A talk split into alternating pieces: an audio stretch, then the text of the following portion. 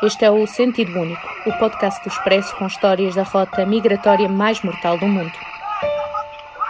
Eu sou a Marta Gonçalves e estou a bordo do navio de salvamento e resgate Alan Kurdi.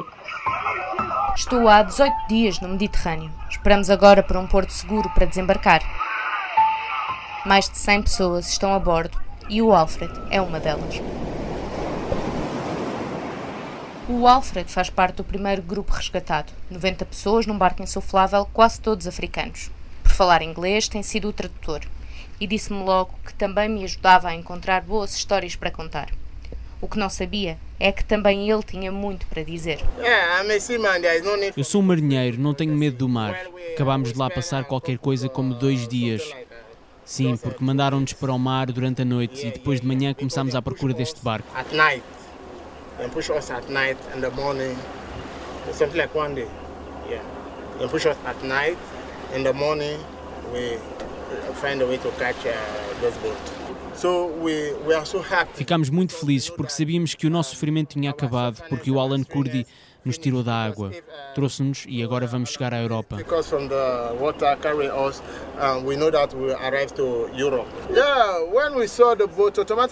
Assim que vimos o navio, todos começaram automaticamente a gritar, a cantar.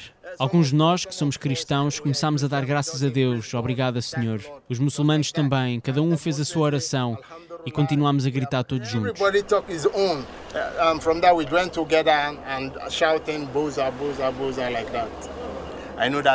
Sei que a minha vida mudou e que estou livre de todos os problemas. Acho que a primeira coisa que agora vou fazer é aprender a língua do país onde vamos ficar e depois tenho de arranjar forma de me explicar e encontrar trabalho num barco, num navio qualquer. Find a way and explain myself to like the, the, the to work in the vessel like like any shape, any complaint I will appreciate. Já não vê a família há demasiado tempo. Perdeu conta aos dias mas são pelo menos dois anos. Fugiu em 2018 da Serra Leoa. A mulher e os filhos foram ameaçados várias vezes. O mais velho, conta Alfred, chegou mesmo a ser levado pelos membros do partido atualmente no poder. Sou um apoiante total do Partido Congresso de todas as pessoas. Aliás, eu era o responsável do partido na zona onde morava. E quando em 2018 perdemos as eleições, comecei a receber muitas ameaças. Eram tantas que decidi fugir do país. There's a lot of threat for me in my area, so I decided that well, this threat is so so much, so I need to leave the country. Na última vez, eles apanharam-me a mim e ao meu patrão e prenderam-nos. Conseguimos fugir e o primeiro país para onde fui foi a Guiné-Conakry. Depois segui para a Líbia. From there I went to, to to Libya. And when I went to Libya, it's very hard for me really because um, I find myself in jail. E aí fui parar outra vez à prisão. A polícia na Líbia prendeu-me a mim, aos meus amigos e ficámos detidos nos últimos 7 ou 8 meses. We, are, we stay in the prison for the past 7 to 8 months. So não havia forma de sairmos. A polícia dizia-nos que a única forma de nos libertarem era se pagássemos 500 euros cada um. Tentámos explicar que não tínhamos dinheiro porque não estávamos a trabalhar e não havia forma de pagarmos. E então disseram-nos: se não têm dinheiro, ficam na prisão até à morte. Numa noite, uns homens nigerianos tentaram fugir.